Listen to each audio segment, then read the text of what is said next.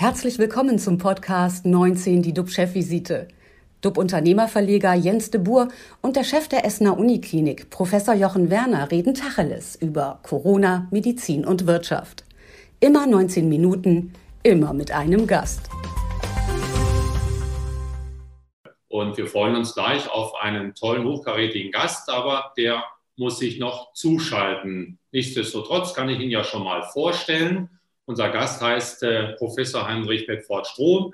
Er ist der Landesbischof von Bayern, steht seit 2014 an der Spitze des Rats der Evangelischen Kirche in Deutschland. Als Theologieprofessor befasste er sich schwerpunktmäßig mit Sozialethik. Herr Professor äh, Bedford-Strom sagt, wir spüren alle die Verwundung in der Gesellschaft. Die Geduld geht zu Ende. Die seelischen Inzidenzen gehen steil nach oben. Und wir hoffen, dass er sich gleich zuschalten wird. Bevor es soweit ist, lieber Jochen, wie sieht es denn aktuell mit den RKI-Zahlen aus und was beschäftigt dich heute besonders? Ja, wir haben ja heute den 172. Tag des deutschen Lockdowns. RKI meldet fast 30.000 Neuinfektionen, im Grunde gleich viele wie vor einer Woche. Äh, die Sieben-Tages-Inzidenz beläuft sich bei 161. Wie sieht es bei uns in Essen aus? Wir versorgen heute aktuell ähm, 80 stationäre ähm, Covid-19-Patienten. Davon sind 40 auf den Intensivstationen. Und was mich natürlich beschäftigt, das ist die Änderung des Infektionsschutzgesetzes, die gestern ja im Bundestag diskutiert wurde, verbunden mit weitgehenden Änderungen eben auch hinsichtlich der Ausgangsbeschränkungen in der Nacht. Auch wenn es anders behauptet wird, die Studienlage zur Wirksamkeit dieser Ausgangssperre ist immer noch nicht eindeutig. Heute erschien eine Studie der Universität Gießen, wonach nächtliche Ausgangssperren in hessischen Kreisen und kreisfreien Städten in der Vergangenheit ohne Auswirkung auf die Inzidenzzahlen liegen. Die Autoren De Haas, Götz und Heim schlussfolgerten, Unsere Ergebnisse legen nahe, dass Ausgangssperren bei Nacht keine wirksame Maßnahme zur Begrenzung der Virusübertragung sind. Neben dem Aspekt der Ausgangssperre gibt es natürlich noch eine ganze Reihe anderer Maßnahmen im geänderten Infektionsschutzgesetz, zum Beispiel zum Inzidenzwert 150. Das ist quasi die Trennschärfe zwischen Click and Meet und Click und Collect. Kitas und Schulen pendeln zwischen Präsenzunterricht, Wechselunterricht und Distanzunterricht. Ähm, das Gleiche gilt natürlich auch für Betriebs, äh, äh, für, für ähm, ich komme im Moment nicht auf den Namen für Hochschulen, aber auch, auch auf äh, hinsichtlich Volkshochschulen. Um sich nun möglichst einfach zu informieren, weil das ist ja die Frage, was gilt für mich jetzt aktuell, hat das RKI mitgeteilt, die bisherigen Darstellungsformen übersichtlicher zu gestalten. Und bis dahin müssen wir wohl auf die Websites der Kommunen zurückgreifen und auch auf, so wurde es mitgeteilt, lokale Radiosender. In einigen Wochen werden wir dann sehen, ob und wie dieses ausgeklügelte System funktioniert hat, begleitet von einem immer noch unzureichend elektronisch dokumentierten Testprogramm und von verschiedenen Fragen auch zum Homeoffice. Hoffentlich wird uns dann nicht vor Augen geführt, dass ein konsequenter drei- oder vielleicht vierwöchiger Lockdown deutlich mehr Infektionen, deutlich mehr Long-Covid-Verläufe und letztlich auch mehr Todesfälle verhindert hätte. Schließen möchte ich meinen Part mit dem aktuellen Kommentar von Julian Reichelt. Er ist einer der beiden Chefredakteure der Bild. Er schrieb, wo Gesetze nicht klar und durchsetzbar sind, wächst Willkür. Wo Willkür wächst, wuchert Wut gegen den Staat. Ein größeres Geschenk als dieses Gesetz hätte man Extremisten in einem Wahljahr kaum machen können. Das war die Einleitung. Ich bin gespannt, ob unser heutiger Gast sich noch zuschaltet. Auf jeden Fall gebe ich jetzt erstmal das Wort an dich weiter, lieber Jens. Ja, ich würde gerne den Ball nochmal zurückspielen, weil es ist natürlich extrem schwer. Im Nachhinein wissen wir, wenn wir vom Rathaus zurück sind, zurückkommen, sind wir alle schlauer. Wir müssen ja jetzt Entscheidungen treffen, wo wir nicht genau wissen, welche Tragweite es hat. ähm, ob es äh, besser für uns alle ist. Ja, und am Ende können wir natürlich sagen, erstmal primär, wir machen alles zu. Aber wer denkt dann an die Nebenwirkungen? Wer denkt dann eben, was das alles mit uns macht, was das mit der Wirtschaft macht? Und Wirtschaft heißt ja nicht, was, äh, ja, es ist immer nur Geld verdienen, es geht ja um Existenzen, es geht um Psyche und äh, ich bin auch Unternehmer und habe auch viele schlaflose Nächte schon gehabt, äh, wenn Dinge nicht so funktionieren und das macht auch nicht unbedingt gesund irgendwie. Was können wir da tun? Wir können uns doch eigentlich nur annähern und wir müssen sehen, dass wir auf Sicht fahren. Und ich erlebe es in der Wissenschaft, man spricht von Possibilisten. Das sind Leute, die sagen, wie groß sind denn die Wahrscheinlichkeiten? Was könnte wann passieren, ähm, um danach dann vorzugehen? Also wie stehst du denn persönlich zu dem Infektionsschutzgesetz? Ist das denn die richtige Entscheidung? Also das Ganze ist ja wie immer alles sehr kompliziert. Und ähm, ich gehe nochmal zurück in die zweite Welle. Also als wir im Dezember, Januar dann in der zweiten Welle waren, da hatten wir ja Gelegenheit, man muss trotzdem sich kurz noch einmal erinnern, ähm, zu reagieren und zu sagen, da geht man vielleicht doch in diesen härteren Lockdown. Also, weil ja genügend Wissenschaftler gesagt haben, das hier ist nicht das Ende der Geschichte, das geht jetzt weiter. Es kam dann auch so. Und dann war es doch so, dass wir immer wieder auf die Ministerpräsidentenkonferenzen geschaut haben, wie entwickelt es sich. Und jeder machte so, was er wollte, sicher immer aus guten Gründen auch heraus. Das muss man ja auch äh, dabei absolut klar sagen. Ähm, und jetzt kam die äh, Initiative nach Wochen des Wartens zu der Änderung des Infektionsschutzgesetzes. Und dabei war es natürlich so, dass äh, jetzt gerade wieder offensichtlich wird, dass die Bundesländer ihre eigenen Wege gehen. Das ging ja los damit, dass Bayern und auch Mecklenburg-Vorpommern Vorpommern äh, Vorkaufsrechte für Sputnik sich reservierten, also schon eigenartig. Dann äh, Sachsen jetzt äh, steigt aus für die Priorisierungsregelung, was AstraZeneca etc. betrifft. Und ich glaube, das ist wirklich schwierig innerhalb eines Landes. Und wenn man das dann sieht, das kann ich alles gut nachvollziehen. Nur, das hat natürlich schon auch relevante Folgen, die ich eben auch sehe. Deswegen, je länger das Ganze geht und je weniger konsequent wir am Schluss Maßnahmen durchgezogen haben, desto mehr Diskussion zur Sinnhaftigkeit wird es geben. Aber jetzt sind wir froh. Jens, ich gebe das Wort wieder an dich, aber ich begrüße schon mal Herrn Bedford Strom. Klasse. Ja, hallo Herr Werner. Ich hoffe, Sie hören mich. Ja. ja. klappt alles. Ja, wir hatten eben ein kleines technisches Problem, aber jetzt bin ich froh, dass es doch noch geklappt hat, dank Ihrer souveränen technischen Begleitung. Perfekt. Also guten Morgen auch aus Hamburg, Herr Professor Bedford. Vorgestellt habe ich Sie schon mal mhm. unseren Zuschauern. Und ähm, bevor wir gleich zu Ihnen kommen und äh, Sie auch bezüglich Ihrer Meinung zum Infektionsschutzgesetz ähm, befragen, würde ich gerne noch mal kurz auf meinen Part eingehen. Mich beschäftigt nämlich die Transformation, der fundamentale Wandel, den wir gerade erleben.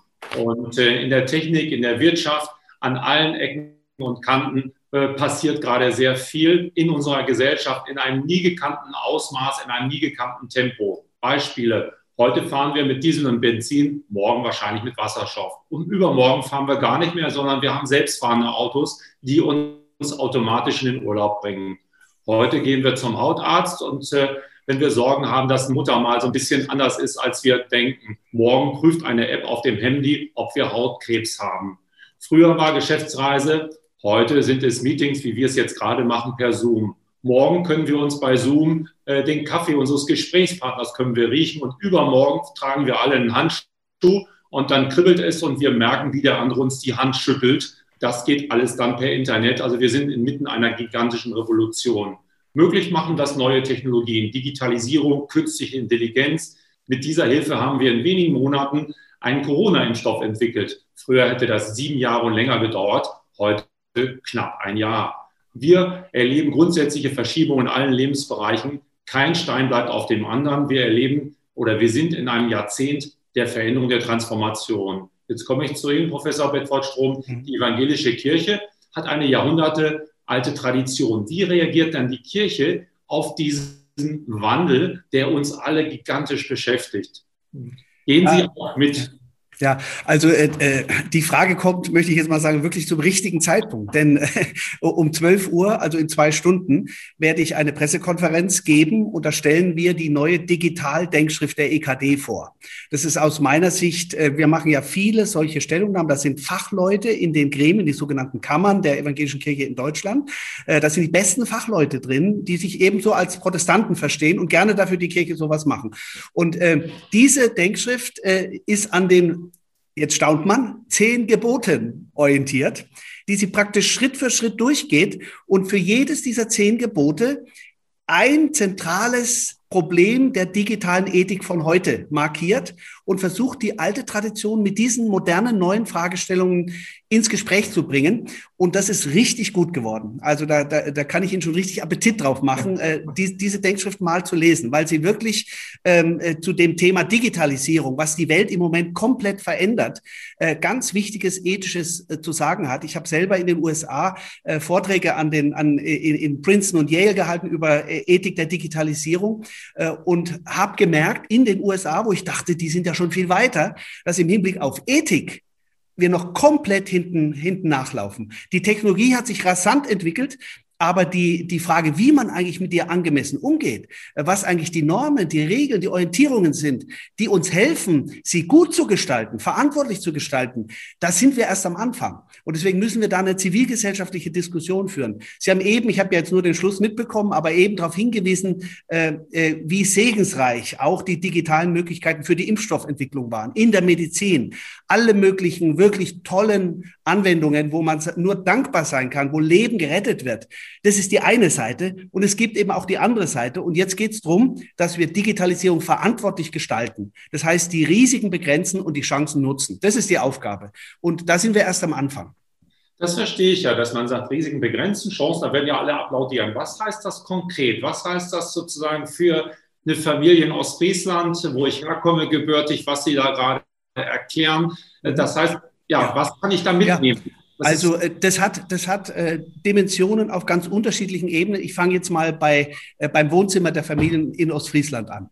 Ja. Äh, äh, Medienpädagogik nennt man das jetzt mit gewählten äh, Worten, ja. Aber eigentlich heißt es, dass jedes, jede einzelne Person und ganz besonders auch Kinder und Jugendliche, die müssen sozusagen von der, von der Geburt an fast, äh, müssen die, äh, die Regeln lernen, mit denen man verantwortlich mit diesem Medium umgeht. Äh, in der Schule, aber eigentlich schon, ich würde sagen, schon im Kindergarten, äh, sollte das äh, ein Thema sein. Und die Eltern müssen natürlich, und das ist nicht einfach, ich bin ja selber Vater von drei Söhnen und als meine Jungs noch Jugendliche waren, gab es das schon. Da musst du natürlich den richtigen Weg finden zwischen zwanghaften Verboten von digitalen äh, Kanälen, was Unsinn ist, weil digitale Kanäle wunderbare Bildungsorte äh, sind, und, äh, und auf, auf der einen Seite und auf der anderen Seite äh, eben äh, völligen Lachsen alles machen äh, lassen. Äh, angesichts etwa der Pornografieinhalte im Internet und, und der ganzen Hassgeschichten äh, ist es eine, sehr schwere Aufgabe, diese Normen beizubringen. Das Zweite ist natürlich auch eine politische, eine Struktur strukturelle Ebene. Äh, Familien in Ostfriesland, die können äh, noch so äh, viel Mühe sich geben. Wenn sie nicht geholfen bekommen durch die Politik, durch Regeln, die auch gesetzlich festgelegt werden, dann sind sie mehr oder weniger verloren. Und deswegen äh, müssen wir zuallererst mal wahrnehmen, dass äh, wir hier eine fundamentale Veränderung der öffentlichen Kommunikation gerade erleben. Wir sind normalerweise immer orientiert gewesen in der Demokratie am Diskursideal. Das heißt, auch wenn das nur ein Ideal ist, du sollst normalerweise Argumente austauschen. Und die besseren Argumente, die Wahrheit äh, äh, soll dann am Ende annäherungsweise rauskommen. Die sozialen Medien funktionieren nach einem komplett anderen Modell, nämlich kommerzialisiert, kommerzbasiert. Die Unternehmen wollen, äh, das ist ganz klar, die wollen Geld verdienen, so viel Geld wie möglich verdienen. Was machen sie? Sie versuchen Inhalte zu generieren, wo die Leute möglichst lange draufbleiben oder äh, oft anklicken, weil das die Werbeeinnahmen bringt. Also, äh, und dann haben die Studien inzwischen festgestellt, äh, dass der größte Unsinn äh, oder die, die, die emotionalste Stellungnahme weit mehr Klicks kriegt als eine, eine wahre Stellungnahme. Also Beispiel, an dem man das untersucht hat, die Erde ist eine Scheibe. Das Video hat sechsmal mehr Klicks als das Video, was die Wahrheit sagt. Obwohl jeder weiß, es ist Unsinn. Äh, spülen die Algorithmen, die eben kommerzprogrammiert sind, nicht wahrheitsprogrammiert, die sind so programmiert, dass die Bilder hochgespült werden, die die meisten Klicks kriegen, weil da die Werbeeinnahmen hoch sind. Und diese Dynamik der Algorithmen, die nicht mehr der Öffentlichkeit verantwortlich ist, sondern dem Kommerz, die sorgt dafür, dass du plötzlich auf dem Bildschirm eine Welt hast, die immer extremer wird weil das die Klicks generiert, aber nicht mehr an der Wahrheit orientiert ist. Das hat systemische Ursachen, technische Ursachen gepaart mit, mit, äh, mit politischen Ursachen. Und das müssen wir unter Kontrolle kriegen. Äh, da kann die Familie aus Friesland noch so sehr sich bemühen. Wenn, wenn sie da nicht geholfen bekommt durch Politik, durch Rahmenrichtlinien, die uns helfen, verantwortlich mit diesen neuen Medien umzugehen, äh, dann, dann sind sie verloren. Und deswegen hat es die persönliche, es hat eben auch die politische und ich sage auch noch dazu die sozial-kulturelle Ebene, die nämlich die Normen Normen, die so in der Gesellschaft gelten, was sich gehört, was sich nicht gehört, das kann sich auch schleichend verändern. Und wenn man sich die Hassinhalte da im Internet zum Teil anschaut, dann sind wir da mitten dabei, etwa rechtsextreme Inhalte. Die Rechtspopulisten haben nur deswegen solchen Erfolg gehabt, weil sie extrem klug diese Medien genutzt haben. Und die haben uns die politische Debatte versaut. Und das, äh, das können wir nicht einfach so äh, äh, hinnehmen, sondern wir müssen wieder zurückkehren zu einer diskursorientierten, an der Wahrheit, im Prinzip jedenfalls, an der Wahrheit orientierten äh, Debatte. Äh, und, und das Wort Fake News, Alternative Facts, was der Trump da in die Welt gesetzt hat, das ist doch ein Wahnsinn, dass wir das überhaupt nur haben, diese Worte. Das ist eine komplette Veränderung gegenüber der früheren Welt. Und wir müssen dafür sorgen, kämpfen, auch politisch dafür kämpfen, dass die Wahrheit und der Diskurs wieder ins Zentrum rücken was schwer genug wird. Aber äh, brauchen wir vielleicht nochmal zu dem, wo wir eben waren. Wir haben über das Infektionsschutzgesetz gesprochen, wo auch uns allen sozusagen ähm, ja, unsere Freiheitsrechte äh, außer Hand genommen werden. Ist das der richtige Weg? Wie stehen Sie dazu? Also zunächst mal, das Infektionsschutzgesetz hat ja eine Vorgeschichte und die, äh, ich weiß jetzt nicht, was Sie vorher geredet haben, ich sage jetzt einfach mal meine Meinung dazu, äh, äh die, äh, die hat die Vorgeschichte, dass wir eine Situation hatten, wo die Nervosität in der Gesellschaft, die Verwundung immer größer geworden ist. Wir können alle nicht mehr, wir sind erschöpft, wir haben die Nase voll äh, äh und wir, wir, es gelingt immer schwerer, einen gemeinsamen Durchhaltewillen zu, hinzukriegen. Wir bemühen uns selbst als Kirchen auch drum, weil es notwendig ist, damit nicht mehr Menschen sterben. Und in dieser Situation ist es Gift, wenn der eine das macht, der andere das macht, wenn jeder was anderes macht und keiner mehr Bescheid weiß, was wir jetzt eigentlich machen sollen.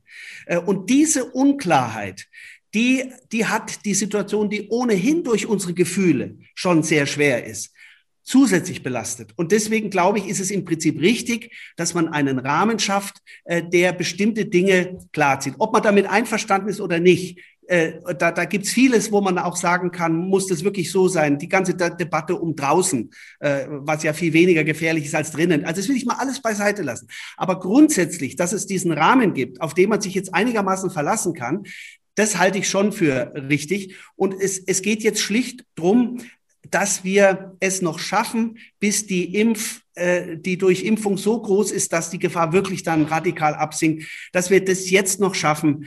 Das, was halt die Wissenschaftler, und das ändert sich halt immer auch mal wieder nach neuen Erkenntnissen, für das Beste halten, das jetzt zu berücksichtigen, damit die Intensivstationen nicht überfüllt werden und noch mehr Menschen sterben. Und dazu rufe ich auch wirklich auf, da, da will ich mich auch selbst bemühen, mich wirklich an das zu halten, von dem ich weiß, äh, das ist jetzt einfach notwendig, auch wenn es mir nicht passt.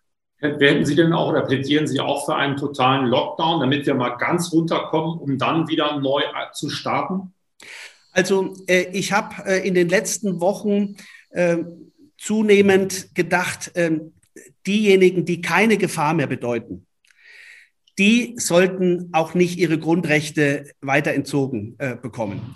Äh, und äh, deswegen, ich habe ein, ich habe eine Kolumne geschrieben und ein Radiostück gemacht über gönnen können und habe gesagt, auch aus der Sicht christlicher Ethik sollten wir, wenn der, wenn der, äh, der Wirt gegenüber äh, jetzt Leute empfangen kann, ohne dass irgendein Gesundheitsrisiko besteht, weil sie eben geimpft sind, jedenfalls fast kein Risiko, äh, damit der nicht pleite geht, sollte er doch die Leute empfangen können. Das habe ich gesagt. Und das würde ich grundsätzlich auch nach wie vor sagen. Wenn es aber so ist und äh, die Tests scheinen ja nicht ganz so viel zu bringen an Sicherheit, wie man jetzt gedacht hat, wenn es so ist, dass das nicht äh, erreicht werden kann, dann äh, bin ich dafür, einen klaren Schnitt zu setzen und, äh, und jetzt uns einfach nochmal anzustrengen. Aber äh, weil es auch nicht einfach ist, jeden Einzelfall unterschiedlich zu behandeln, also aus pragmatischen Gründen vielleicht auch.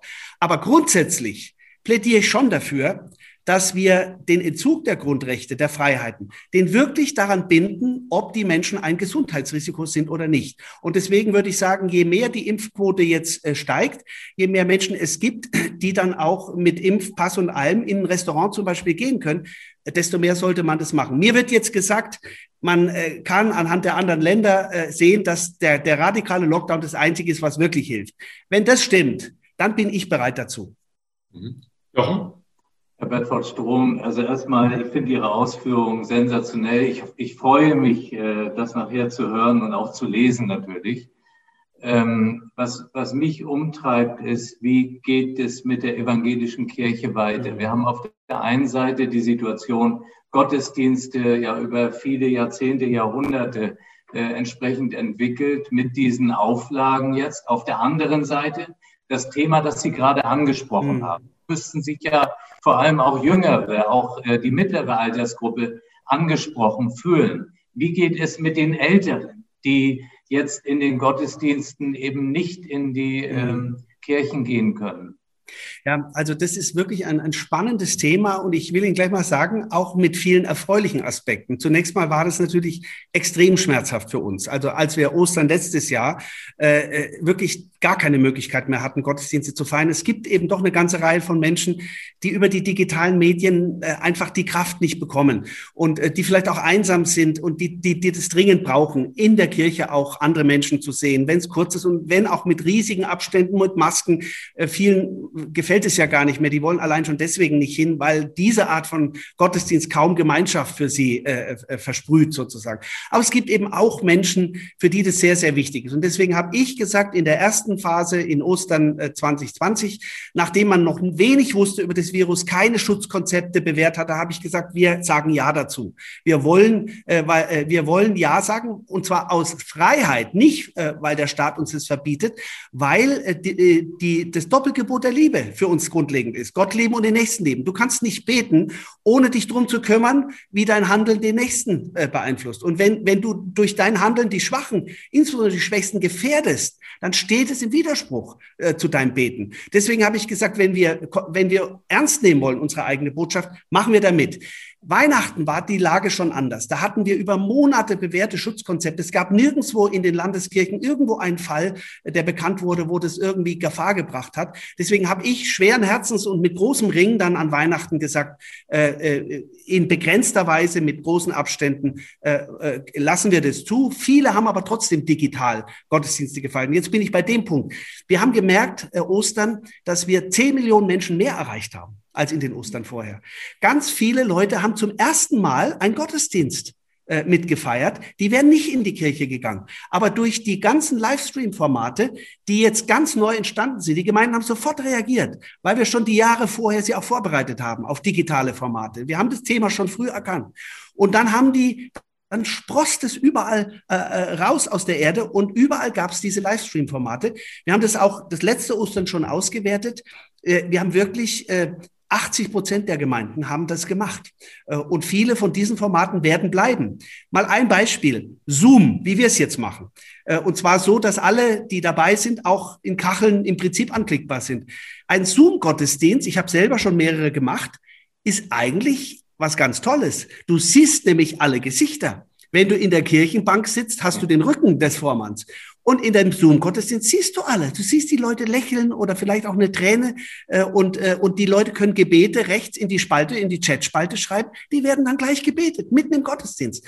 Das sind also auch Potenziale drin, die uns nach vorne führen. Und äh, die Fernsehgottesdienste sind, die Quoten sind in die Höhe geschnellt. Und viele sind während des Gottesdienstes dazugekommen. Die wären also sonst nie dabei gewesen.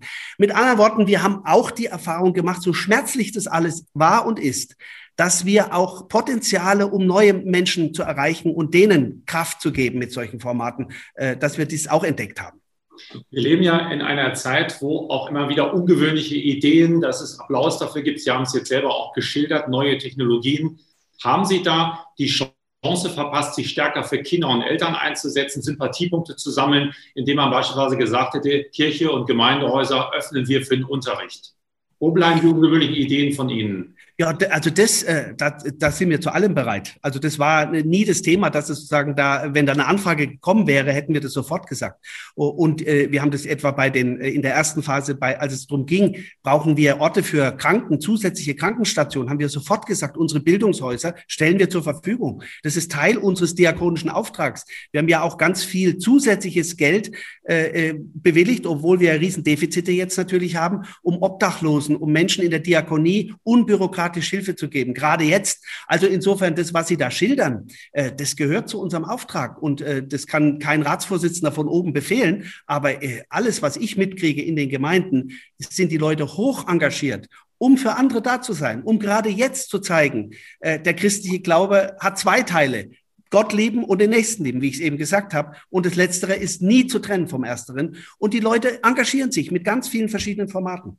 Ja, aber man hätte es ja auch mal proaktiv sagen können. Sie hätten ja mal eine Pressekonferenz gesagt, wir öffnen die Gotteshäuser dafür, dass jetzt Schulen, Kinder bei uns Unterricht haben können. Das hätte ja auf jeden Fall eine positive Diskussion ausgelöst und Sympathiepunkte gebracht.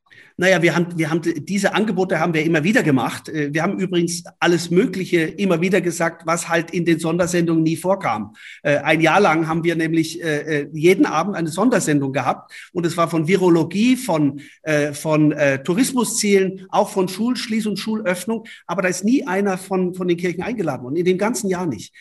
Vor Weihnachten, am Tag davor, am 23. bin ich eingeladen worden zu ARD Extra. Da ging es um die Gottesdienste an Weihnachten.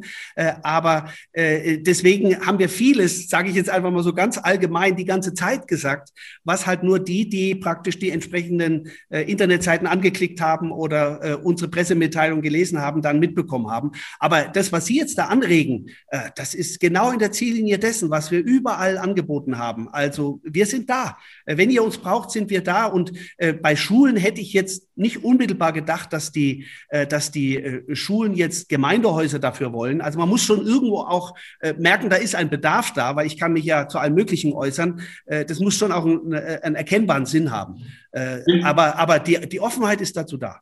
Finden Sie es denn gerecht, dass die Kirchen für Gottesdienste eröffnen dürfen, Kunst und Kultur aber seit mehr als einem Jahr weitestgehend geschlossen sind?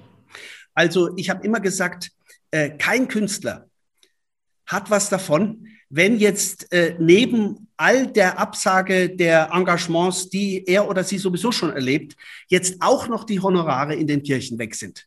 Also wenn wir jetzt gesagt hätten, wir verzichten auf alle Gottesdienste, äh, also über Ostern hinaus, dann auch an Weihnachten, dann hätten ja all die Künstler die letzten Honorare auch noch verloren. Also da hätten die nichts von gehabt. Ich, ich habe aber gesagt, es hat schon seinen guten Sinn und ich habe mich da nicht auf die Religionsfreiheit zurückgezogen, die rechtlich sowieso schon durchschlagen wäre. Aber das ist nicht der Punkt, sondern der Punkt ist äh, Weihnachten jetzt. Äh, wir feiern dieses, diese ganzen zwei Wochen da, die Weihnachtszeit, die Ferien. Die gibt es nur wegen der Weihnachtsbotschaft. Äh, und die Weihnachtsbotschaft war noch nie so wichtig wie in dieser schweren Zeit. Die Menschen brauchen Kraft. Die Menschen brauchen Licht in der Dunkelheit. Und Ostern war es das Gleiche. Äh, und, äh, und deswegen haben wir gesagt, wenn ich auch persönlich, ich habe mit Wissenschaftlern der Leopoldina ausführlich geredet, um zu sehen, was haben wir da irgendein unverantwortliches Risiko? Dann hätte ich gesagt, wie Ostern, das muss Vorrang haben. Aber die Auskunft war nein, äh, deswegen war das in den Leopoldiner Vorschlägen ja auch nicht drin für den Lockdown.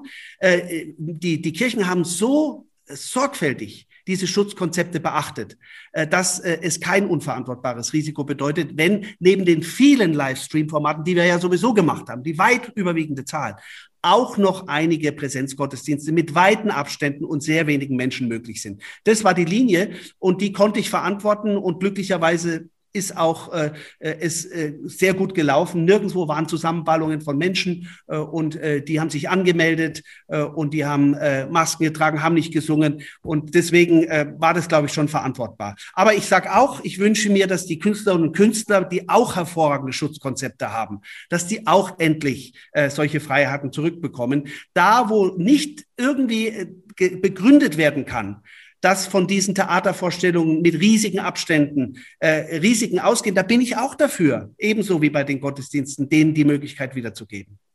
Letzte Frage noch zum Schluss. Sie werden gleich ja Ihre Pressekonferenz machen. Wird es da auch was Plakatives geben, wie Sie sagten eben was von den zehn Geboten. Äh, du sollst deinen Laptop nicht vor 10 Uhr anmachen oder sowas. Werden Sie irgendwas äh, haben, wo man sich daran orientieren kann, was sozusagen ein klassisches, sage ich mal, journalistisches Statement ist? Naja, wir, äh, äh, wir haben jetzt ganz bewusst äh, nicht elf Gebote gemacht. Äh, und das elfte wäre dann, du sollst deinen Laptop äh, zu, zumachen ja. äh, oder nicht zumachen. Ich weiß gar nicht, wie Sie es jetzt gerade formuliert haben. Äh, ja. Sondern wir, wir wollen sagen, diese alten Traditionen sind hochrelevant. Du sollst nicht Ehe brechen. Jetzt schau dir mal im Internet an, was da los ist. Äh, wie man da umgeht mit Beziehungen und Sexualität. und, und jetzt geht's drum, dass man die gut, den guten Sinn bestimmter äh, äh, Orientierungen nicht moralistisch irgendwie aufgepropft, sondern die, die, die Orientierung für ein gutes Leben sind ja die zehn Gebote. Die sind ja Gebote der Freiheit, nicht irgendwie moralistische, moralinsaures Zeugs. Äh, und äh, wenn man jetzt dieses äh, Gebot, du sollst nicht Ehe brechen, wenn man das jetzt mal ein bisschen tiefer äh, bohrt und das mit, mit Digitalisierung verbindet, dann bist du mittendrin bei all den Gefährdungen, denen gerade auch junge Menschen heute ausgesetzt sind. Äh, wenn es um das Gebot, du sollst nicht stehlen geht, dann geht es um Wirtschaftsethik. Dann geht es um die Frage, was ist eigentlich soziale Gerechtigkeit in Pandemiezeiten? Und danach, wer trägt eigentlich die Kosten? Wird es am Ende so sein, wenn Schuldenbremsen dann wieder radikaler werden sollen, aber Steuern nicht erhöht werden dürfen, dass dann Sozialleistungen gekürzt werden? Das darf nicht sein. Aber dann helfen Sie, mir, helfen Sie mir mal. Du sollst nicht Ehe brechen. Das heißt, ich soll dann nicht auf verschiedene Seiten gehen. Also vermeide Seiten, wo du aufgefordert wirst, dich sozusagen sexuell oder was auch immer, dich äh, äh dann zu orientieren oder anders zu orientieren. Was, ja, ja, also äh, das ist natürlich zunächst mal eine, eine individualethische Frage. Also das, ich habe das ja vorhin schon mal angedeutet, äh, dass wir lernen, damit umzugehen, dass Kinder mit ihren Eltern auch über diese Frage reden, äh, dass natürlich auch bestimmte Seiten äh, verboten werden können, dass man Zugriff aufs Internet hat. Man hat es mit, dem, äh, mit den Hassmails äh, ja schon äh, gesetzlich versucht. Da bin ich zum Beispiel auch dafür, äh, jetzt nicht bei jeder Einschränkung sofort zu rufen, Zensur, Zensur, sondern zu sagen, bestimmte ethische Grundorientierungen, äh, für die gibt es gute Gründe, dass der Staat sie auch schützt. Und deswegen äh, äh, ist, ist das Reden, das, das äh, nicht durch Zwang, sondern durch, durch Kommunikation, durch Pädagogik, durch Lernen, äh, das Umgehen mit diesen Möglichkeiten heute äh, das eine. Und die, die Regeln, die als gesetzlicher Rahmen geschaffen werden müssen, die sind dann das andere. Sind Sie dann auch Opfer von Hassmails, von, von Angriffen aus dem Internet? Ja, natürlich, äh, natürlich, wenn ich mich irgendwo exponiert äußere, äh, dann, dann kommt es natürlich, äh, äh das, das, das sind schon heftige Dinge, aber ich kann damit umgehen. Also ich, äh, äh das, diese, da, die, da tun mir die Menschen eigentlich mehr leid, weil ich mir immer denke, was muss man für ein unglückliches Leben führen, wenn man solchen Hass loswerden muss? Äh, und deswegen, äh, äh, habe ich, also habe ich da jetzt ehrlich gesagt persönlich kein Problem mit. Das, das macht mich jetzt nicht innerlich äh, unruhig. Ich habe sogar auch schöne Erfahrungen, wenn ich dann antworte und nicht mit den gleichen Münzen zurückzahle, habe ich schon äh, ganz erstaunliche Erfahrungen gemacht, dass Leute plötzlich äh, meine besten Freunde werden, die mich vorher ganz massiv angegriffen haben. Äh, und äh, insofern, das ist nicht immer so, aber, aber manchmal macht man auch die Erfahrung. Und insofern also, äh, muss man, das ist heute so, wenn du eine öffentliche Person bist, dann weißt du, worauf du dich einlässt. Also Nächstenliebe vor Auge um Auge, Zahn um so Zahn. So ist es, so ist es. Darum bemühe ich mich. noch zehn Minuten sind leider vorbei. Vielen Dank. Ich hätte noch gerne viel mehr mit Ihnen gesprochen, aber das holen wir noch mal beim nächsten Mal nach. Alles klar, sehr schön. Vielen Dank, ja, Professor. Ich danke Ihnen. Alles Gute und Gottes Segen für Ihre Arbeit. Ihre schwere Arbeit, gell? Danke und alles Danke. Gute. Tschüss. Unser Talkgast morgen ist Jürgen Bilm. Er ist Vizepräsident beim Deutschen Lehrerverband und sitzt im Vorstand der Deutschen, des Deutschen Beamtenbundes. Da geht es wieder um die Zukunft, nämlich um die Zukunft unserer Kinder. Bleiben Sie gesund, klicken Sie rein. Wir freuen uns auf Sie. Tschüss aus Hamburg. Und aus Hessen. und aus München. Ciao. Das war 19 die DUB-Chefvisite als Podcast. Die Videos dazu gibt es auf watz.de und auf dub-magazin.de.